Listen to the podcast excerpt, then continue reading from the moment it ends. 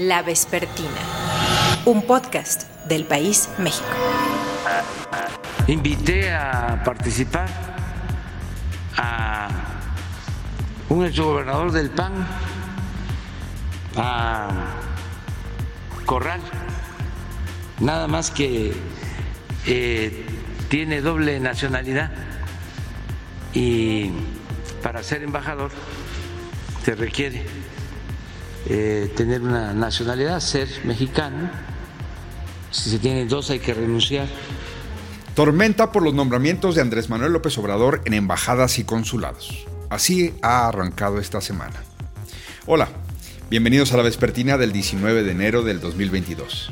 Soy Salvador Camarena y como siempre me da mucho gusto saludarles. Eh, estamos buscando que todos ayudemos y que todos representemos a México. Y no van a ir los eh, embajadores a este, hacer labor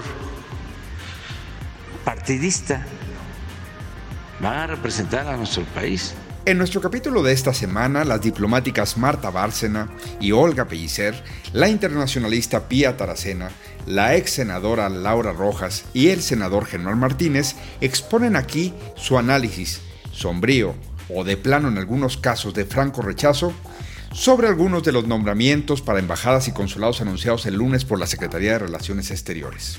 Ese día, la dependencia encabezada por Marcelo Ebrard hizo saber que gente sin preparación, como Germán Villegas, será el nuevo embajador en Moscú, sin preparación diplomática, se entiende. O que dos exgobernadores del PRI, también sin experiencia, y que además perdieron sus estados en el 2021 a manos de Morena, serán premiados con representaciones diplomáticas. La sonorense Claudia Pavlovich se va al Consulado General de Barcelona, mientras que Carlos Miguel Aiza pasará de Campeche, que llegó a gobernar en sustitución de Alejandro Moreno, a la República Dominicana. Y por supuesto, el caso más polémico, el del historiador Pedro Salmerón, que será destinado a Panamá si las críticas de las mujeres que secundan denuncias de alumnas por acoso no hacen cambiar con sus protestas al gobierno en su decisión. Escuchemos primero que nada a Marta Bárcena, quien el año pasado concluyó una larga y fructífera carrera diplomática con su labor como embajadora de México ante Estados Unidos, nombrada precisamente por el presidente Andrés Manuel López Obrador. Además, la política exterior de México está definida en la Constitución. Ahí están los principios de no intervención, de autodeterminación de los pueblos, de la solución pacífica de las controversias. Y eso es lo que les estamos este, pidiendo a nuestros embajadores. La Vespertina, un podcast del País México. Embajadora Marta Bárcena, ¿cómo está? Bien, gracias, Salvador. Le aprecio mucho y para aprovechar su tiempo le doy la presentación formal aquí. Ustedes saben, eh, aquí amigos de la Vespertina, que Marta Bárcena es una diplomática con larga carrera y que al inicio de esta administración nos representó en ni más ni menos que ante el gobierno de los Estados Unidos, se representó al Estado mexicano, fue un nombramiento del gobierno del presidente López Obrador. Marta, bienvenida a la Vespertina y no se me ocurre nadie mejor que usted para hacer una valoración. En esta semana se están hablando de nombramientos que ha propuesto el gobierno de la República, se dieron a conocer el lunes. Hay un grupo de embajadores, algunos cónsules, hay procedimientos que se anuncian, pero hay sobre todo una reflexión sobre qué tipo de diplomacia estamos viendo a la mitad del sexenio y me gustaría saber su opinión, su análisis al respecto. Con mucho gusto, Salvador. Y voy a empezar por decir que eh, mi opinión sobre lo que está sucediendo en el servicio exterior obviamente está permeada por mi experiencia personal. Esta experiencia personal pues consiste en que ingresé al Servicio Exterior Mexicano a fines de 1979 y me retiré, me jubilé en 2021. Es decir, 42 años dedicados al Servicio Exterior Mexicano, al Estado mexicano. Y comenzando desde abajo, desde el rango de eh, vicecónsul, y ascendiendo hasta el reconocimiento que me hizo el presidente López Obrador de embajadora eminente. Así que eh, digamos que no puedo ser totalmente imparcial en el juicio por el enorme eh, cariño y respeto que le tengo al Servicio Exterior Mexicano y a mis maestros en el mismo. Eh, yo diría de estos últimos nombramientos que están obviamente en el marco de la legalidad y de la Constitución. El artículo 89 le otorga al presidente la posibilidad de designar embajadores y cónsules generales que posteriormente tienen que ser ratificados por el Senado. Y eso es exactamente lo que ha hecho. Ese artículo no pone matices ni límites a la designación de esos eh, embajadores y cónsules generales, a diferencia de otros servicios exteriores en el mundo, en donde los jefes de Estado o jefes de gobierno tienen límites porcentuales para las designaciones políticas al más alto nivel. Entonces, eh, en México no lo hay ese límite. Luego, entonces, cualquier presidente de la República puede designar a quien mejor le parezca como titular de embajadas y consulados generales. Sin embargo, ha sido un reclamo, creo yo, no solo del servicio exterior, sino de una buena parte de la sociedad, la profesionalización de los cuadros que servimos al Estado mexicano. Y esa profesionalización incluye justamente mecanismos de ingreso, de promoción o ascenso y de designación que son cada vez más estrictos. Y contempla o, se basa en, la premisa de que un servicio civil preparado puede servir mejor al Estado que la improvisación y el cambio de cuadros constantes. En el caso del Servicio Exterior Mexicano, es reconocido o había sido reconocido hasta ahora como uno de los grandes, si no el gran servicio civil de carrera del Estado mexicano. Sí, que se remonta pues casi casi a la, a la al México independiente cuando se constituyó la Secretaría de Asuntos Interiores y Exteriores, que hubo ya un reglamento de la Secretaría de Relaciones que tuvo que ver con la designación de embajadores y poco a poco se fue profesionalizando este servicio exterior.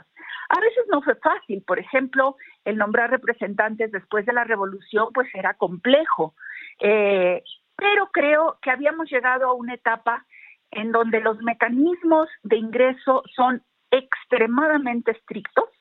Para poner un ejemplo, cada vez que se abría una convocatoria de ingreso al Servicio Exterior Mexicano, pues llegaba a haber más de 2.500 y a veces hasta 4.000 solicitudes, de las cuales terminaban ingresando cuando hubo generaciones grandes 100 personas, cuando no 20.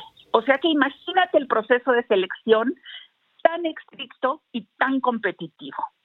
¿Qué quiere decir? Que sí estamos reclutando o habíamos estado reclutando a los mejores elementos que estaban saliendo de las universidades en México. Por eso yo digo que mi experiencia con los cuadros jóvenes del Servicio Exterior Mexicano y algunos ya no tan jóvenes ha sido extraordinaria. Son gente extraordinariamente preparada, con una dedicación brillantes, eh, que hablan varios idiomas, etcétera, y que ingresaron al servicio exterior, como yo cuando era joven, con la ilusión de alguna vez ser embajadores de México. Ahora bien, a lo largo de los años, la ley, la ley del servicio exterior mexicano se fue reformando e hizo cada vez menos discrecional y más estricto el proceso de ascenso. Cuando tú entras al Servicio Exterior Mexicano, entras como vicecónsul, después asciendes a tercer secretario, segundo secretario, primer secretario, consejero, ministro y finalmente embajador. Estoy escuchándola pues pensando que ese es el contraste frente a lo que usted está viendo en este momento. Así es, Salvador, es un contraste, para mí es muy, muy triste, muy penoso, porque si bien reconozco toda la facultad legal del señor presidente, pero también recuerdo lo que él prometió en su programa de trabajo de Morena cuando aspiró a la presidencia y que ganó. Y dijo que iba a pedir al servicio exterior que fuera austero, que fuera responsable, pero que, que lo iba a respetar y que no se iban a dar nombramientos políticos, que no iba a ser de nuevo un exilio. Y lo que estamos viendo aquí, pues es un retorno o una, un seguimiento de las prácticas que se habían dado en sexenios anteriores de utilizar al servicio exterior para premios o para exilios dorados. Y esto pues desalienta mucho a las generaciones jóvenes que ingresaron, como dije, en un concurso muy competitivo y que han tenido también que participar en exámenes de ascenso extremadamente difíciles y competitivos también. Seguramente dentro de los varios eh, que ha designado el presidente hay gente muy brillante y con gran experiencia, pero uno se plantea si se vale empezar la carrera desde arriba, sin experiencia diplomática, sin conocimientos diplomáticos, dejando sin oportunidades a aquellos que llevan años preparándose para eso y que han servido al Estado mexicano con total dedicación.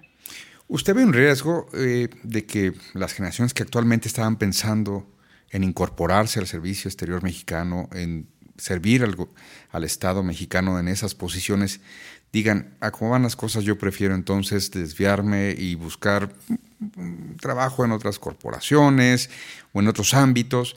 Es decir, puede llegar a ser algo que detenga esa marcha que usted nos había ya ilustrado, que se venía dando de profesionalismo, de capacitación, de eh, sofisticación, en el sentido de buscar mecanismos para que llegaran las mejores y los mejores a los puestos de cualquier nivel del escalafón, pero las mejores y los mejores en cualquier momento. Yo creo que sí, Salvador. Mira, no hay mucha transparencia en el conocimiento de los datos, pero sí teníamos, después de estos exámenes de ingreso tan duros y de ascenso también tan, tan exigentes, había una, un porcentaje de tasa de renuncia ya alta, y aún antes de que empezara en este gobierno. Y en este gobierno me dicen algunas fuentes, no tengo manera de, de comprobarlo, que ya eh, nos hemos jubilado o renunciado más del 10% del servicio exterior mexicano. Y esto es muy delicado. El servicio exterior mexicano, reconocido en el mundo y en América Latina como uno de los mejores, y esto me lo siguen diciendo embajadores que ahorita están trabajando, de otros países trabajando aquí en México, está perdiendo su mejor gente y está perdiendo su mística. De hecho, en, hace unos años que yo fui sinodal en los exámenes de ingreso, había la necesidad de reclutar sobre todo economistas para poder hacer las labores de promoción. Y tuvimos muy poca demanda de economistas para ingresar al Servicio Exterior Mexicano, fíjate. Entonces, eh, sí ya estábamos teniendo quizás algunos retos y problemas en el reclutamiento de ciertos perfiles en que se mantuvieran en, en, el servicio exterior y hay el riesgo de que algunos de los mejores elementos se puedan ir atraídos por otros trabajos o por otras ofertas y que se queden en el servicio exterior aquellos que se quedan nada más no por lealtad, que son la gran mayoría, sino por tener la seguridad de un puesto laboral. Y entonces, esos que se quedan por la seguridad de un puesto laboral, pues son los que están dispuestos a aceptar cualquier cosa, a veces hasta ofensas a su dignidad como persona. Agradecerle esta conversación y, le terminaría preguntando lo siguiente. En estas horas, en estos días, ¿ha recibido comunicación de colegas eh, mexicanos que, que sientan desaliento, que manifiesten eh, incluso, digamos, desconcierto frente a estas decisiones? Pues siempre mantenemos, eh, yo mantengo conversaciones con muchos amigos, colegas, ex colegas, generaciones jóvenes y creo que sí hay un sentimiento de sorpresa, de al mismo tiempo de tristeza y, de desaliento, pero también pues debemos reconocer que hubo ascensos a compañeros, ascensos embajadores a compañeros que están en lugares muy difíciles, como Ghana, en fin, como Arabia Saudita, como Palestina, a, dos mujeres, dos consulesas muy valiosas como son Alicia Kerber y Norma Ang. Entonces, no todos son malas noticias, están mezcladas, pero yo diría que el hecho de no respetar al servicio exterior mexicano y que puede haber gente muy conservadora para los estándares del actual gobierno en el servicio exterior mexicano, no es un mensaje positivo para el futuro del Estado mexicano. Porque un Estado serio, consistente, un gran país como es México, necesita servicios civiles sólidos y necesita mantener ese respeto que el servicio exterior mexicano se ha ganado a lo largo de los años. Y yo quisiera cerrar recordándoles a todos los mexicanos que dos de los premios Nobel de México, Alfonso García Robles, Premio Nobel de la Paz, y Octavio Paz, Premio Nobel de Literatura, los dos fueron miembros del Servicio Exterior Mexicano, grandes patriotas. Así que no hay que dudar de ese servicio exterior. Yo reto a que cualquiera de estos nombramientos pudiera equipararse con esas dos grandes figuras del servicio exterior mexicano. Embajadora Marta Bárcena, qué gusto haberla tenido aquí en La Vespertina. Muchas gracias. Muchas gracias, Salvador. La Vespertina. Para hacer una lectura de estos nombramientos dados a conocer esta semana por la Secretaría de Relaciones Exteriores, me da mucho gusto recibir de nueva cuenta aquí en la Vespertina al senador Germán Martínez. Germán, bienvenido. Gracias, Salvador. Un gusto. Un feliz año. Gracias. Eh, Germán, los nombramientos, ¿cómo los lees? Danos primero tu impresión de, esta, de este anuncio, en donde hay nombramientos para Venezuela, para Nicaragua, para Rusia. Y también, eh, pues lo que ya se ha comentado de dos exgobernadores priistas, a uno de ellos le toca una embajada, a la gobernadora, exgobernadora de Sonora le toca el consulado de Barcelona. ¿Cómo lo ves? Pues yo, yo, yo veo que en relación al, PRI y al PAN, falta el gobernador de Nayarit del, del PAN, y las promesas a los gobernadores del PAN también. Ha habido promesas abiertas. Bueno, se, se, mencionó que a Javier eh, Corral se le ofreció uno, eh, un nombramiento, eh, pero que tiene doble nacionalidad y que no podía tomar ese encargo por lo mismo. Así es, entonces, este, pues yo, yo, veo como que el, servicio exterior mexicano está ya pluralizándose y eso es bueno, pero al mismo tiempo veo que hay un, un tic de cooptación hacia los gobernadores que han permitido los triunfos de Morena. Si veo un, que se le da un triunfo, eh, un gobernador un triunfo a la oposición, este, pues eh, eso es un premio y, yo ahí no lo veo bien.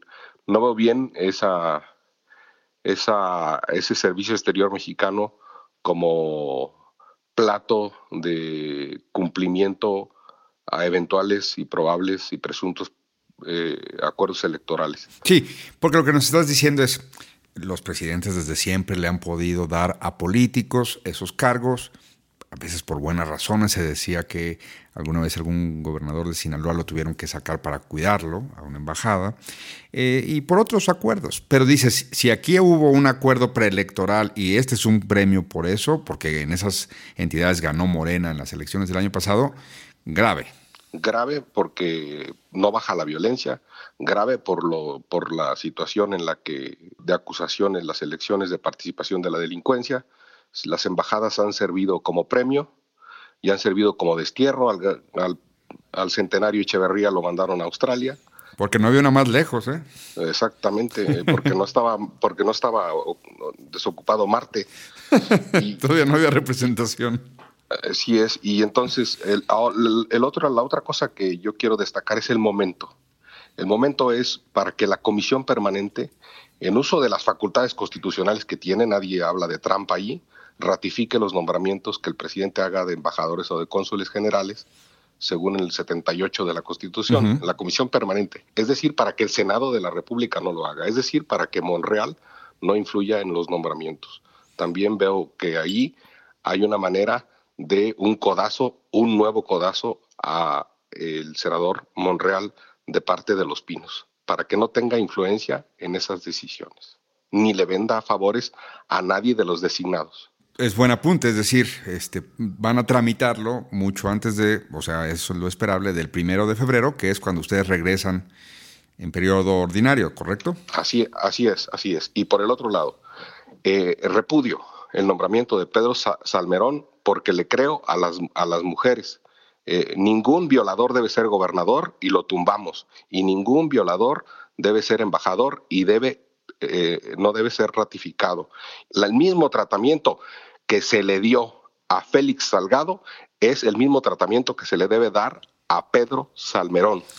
¿Cómo dirías que queda el, canciller Ebrard? Porque esto, evidentemente, pues el presidente puede hacer uso de sus facultades, pero él queda en medio de estos nombramientos, el canciller. Él queda, pues, digamos, los valida, los convalida, y al mismo tiempo es, es posible pensar que no está tampoco de acuerdo con algunos o bastantes de ellos. El marcador queda en empate. Lo que ganó con su batalla contra las armas el año pasado en Estados Unidos, ahora le metieron un gol a el equipo de Marcelo Ebrard. Creo que no está eh, del todo satisfecho. Y por lo que hace, también debo hablar bien de un nombramiento, el de Suárez del Real, como jefe de la oficina de Estrasburgo. Creo que es correcta, es un políglota, es un agente de buenos modales diplomático. Y también hay que decir que allí hay un botón de muestra por donde debería haber sido todos los demás nombramientos. Germán Martínez, gracias por esta conversación para la vespertina. Gracias, Salvador, que esté muy bien. Ellos van a representar a México, claro. Mientras estén como representantes de México, pues no pueden hacer labor partidista. Pero con todo respeto, se me hace eh, muy poco este, político muy poco tolerante. Y ojalá y cambien de opinión, que también no es que ya esté tomada la decisión. Un podcast del País México.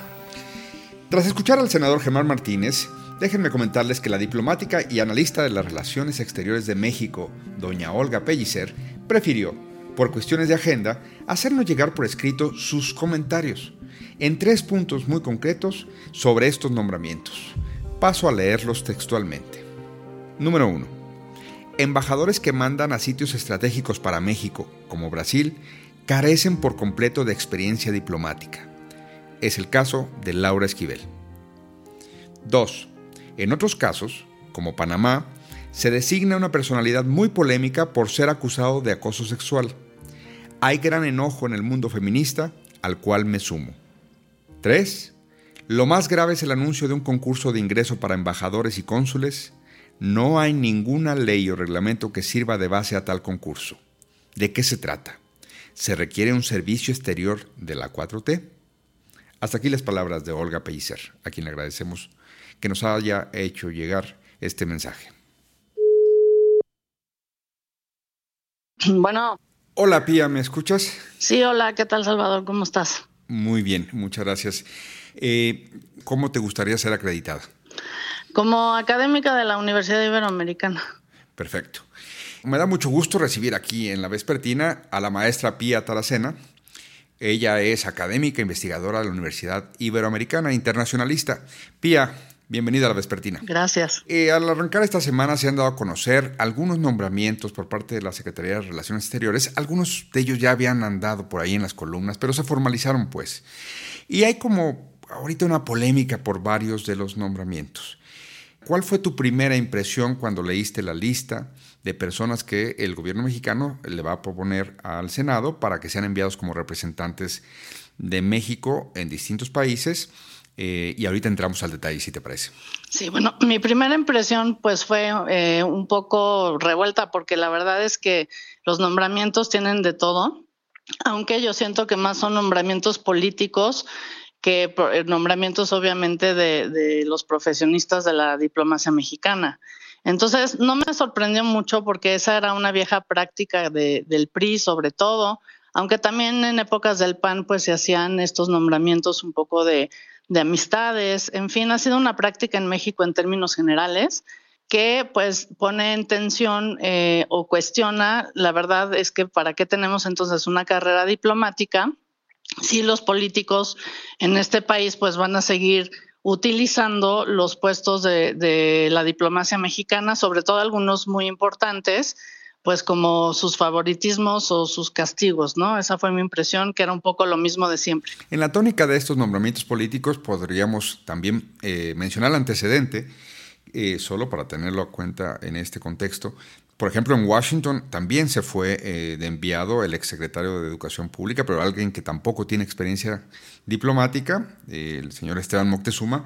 O para España se quería, o se quiere, ya no sabemos porque no salió entre los nombrados ayer, al exgobernador de Sinaloa, y es un priista, es un político, otra vez alguien que no tiene experiencia. Entonces la primera tónica que tú dices es, son nombramientos políticos y eso eh, hace cuestionarse qué pasa con la Cancillería en cuanto, digamos, una entidad que tiene que también promover a los que han estudiado, a los que se han forjado en la diplomacia mexicana.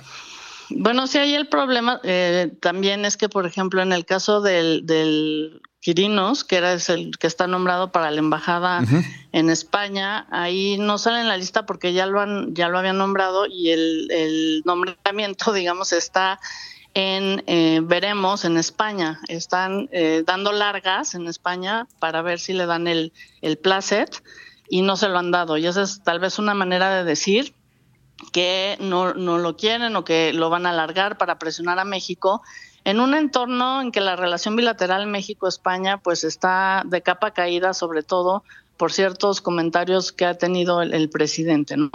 En el caso de Esteban Moctezuma, pues sí, es un, es un eh, funcionario que estuvo en México como secretario de Educación Pública. En ese caso, pues es un hombre, podemos decir, de confianza del presidente. Tampoco es de carrera. Eh, Washington es obviamente la embajada más importante para México. Eh, no es la primera vez que no se nombra para Washington un embajador de carrera y ahí bueno pues iba a depender o depende mucho de el equipo que tenga para asesorar al propio embajador y que salgan bien las cosas. Creo que no lo he hecho tan mal en, en ese sentido no pero sí son son puestos que se esperaría y después de por ejemplo de tener a Marta Bárcena que se esperaría eh, que tuvieran ese perfil más profesional, ¿no? De acuerdo. Y creo que eh, de los problemas más interesantes o de los nombramientos más interesantes que tenemos ahorita, en ese sentido de qué va a hacer ahí esa persona si no tienen idea, pues tenemos quizá eh, el nombramiento de otra priista para el consulado de, Barcelona, que sí ameritaría tener a alguien más profesional porque es uno de los consulados generales de México más importantes que atienden toda la relación, obviamente las cuestiones consulares de los mexicanos allá, pero también pueden eh, abrir la puerta a cuestiones hasta culturales con, con Barcelona, ¿no? Entonces, no creo que sean nombramientos además que caigan muy bien del otro lado, porque esto es un juego a dos bandas. México propone estos nombramientos y ya corresponde a los países aceptar estos nombramientos, ¿no? Por eso es muy interesante que no le hayan dado todavía el placet a, Quirinos en, España. Tenemos también en este grupo de nombramientos a otro, eh, pues déjame decirlo a Mipia, a otro improvisado a la Embajada de Moscú. Eh, Eduardo Villegas, este señor tampoco tiene experiencia. Eh, en el momento que vive el mundo, ¿no te parece algo, para decirlo menos, irresponsable? Pues sí, es bastante irresponsable, pero es claramente un nombramiento ideológico, lo voy a decir así, porque es un señor que viene, pues ahorita creo que de, la memoria histórica, ¿no? Que está em, coordinando el tema de la memoria histórica aquí. Y entonces realmente pues responde a, una amistad y bueno, eh, las relaciones con, con, Rusia también pueden ser complicadas y más en un contexto en el que Rusia y Estados Unidos, Estados Unidos siendo nuestro país más importante, tienen una tensión muy fuerte. Y yo creo que eh, ahí, sí deberías de tener nombramientos más profesionales, porque el problema de México es cómo llevas una relación con Rusia cuando eh, tiene estos problemas con Estados Unidos. Entonces México siempre ahí está como en la cuerda floja. Entonces realmente ese este señor quizá tenga una trayectoria muy inteligente para estos otros temas, pero vamos a ver cómo lo resuelve. Ahora, yo creo ahí que eh, sí hay algo muy importante, porque muchos de estos nombramientos deben de pasar por el Senado. Y creo que el más responsable en este caso debe ser el Senado de la República para verdaderamente hacer algo profesional y no como en, los viejos, este, en los viejos tiempos que le decían que sí al presidente y sobre todo en estos lugares como más sensibles, decir, oiga, pues sí, a, la relación con Rusia se necesita alguien más profesional, es mi punto de vista. Él ya lanzó la lista, pero creo que donde deberían de parar las cosas también es en el Senado, pero la verdad no creo que lo vayan a hacer. La Vespertina. Para hablar sobre este tema, me parece ideal la conversación aquí en La Vespertina con Laura Rojas. Ustedes la recuerdan, fue presidenta de la mesa directiva de la Cámara de Diputados, ha sido senadora, eh, de hecho en el Senado presidió la Comisión de Relaciones Exteriores, eh, tiene militancia panista y también, es cierto, Ahora está en un pequeño receso, pero como los toreros volverá, porque los políticos siempre vuelven a las suyas. Laura, bienvenida a la Vespertina. Hola Salvador, pues con mucho gusto de poder platicar contigo y con toda la gente que nos escucha. Tu primera lectura de estos nombramientos dados a conocer el lunes, hay nombramientos para embajadas, hay un consulado que es para una exgobernadora del PRI, por supuesto, Claudia Pavlovich. Hay también un cuestionamiento a un personaje que tiene denuncias en la comunidad del ITAM como eh, alguien que acosaba a algunas mujeres. ¿Cuál es tu lectura? Decir que esto no es nuevo, todos los gobiernos, eh, todos los presidentes de la República, pues han usado estos cargos del servicio exterior para nombrar gente afín, ¿no? aliados, gente leal a su, a su, a su, causa, a su movimiento, a su partido. Esto, digamos, no es nuevo. Lo que yo creo que sí llama la atención eh, son dos cosas. En primer lugar, pues que este gobierno prometió no hacer lo mismo que habían hecho los anteriores. Y el otro, la otra cosa que llama la atención es que aún con la crítica lo sostienen, ¿no? solamente lo sostienen, sino que lo defienden, ¿no? Es un poco una actitud de sí, lo hago porque puedo y que no, o sea, no tienen ningún empacho en eh, defender nombramientos que más allá de los políticos, en este caso sí llama mucho la atención el el de Salmerón, que está cuestionado pues por, por acoso sexual, ¿no? En, el ITAM, ahorita lo comentamos más a, más a detalle si quieres, pero eh, creo que aquí ya se pasa un límite que es el de, este, pues cuando hay acusaciones, decir sí, que sí, porque puedo.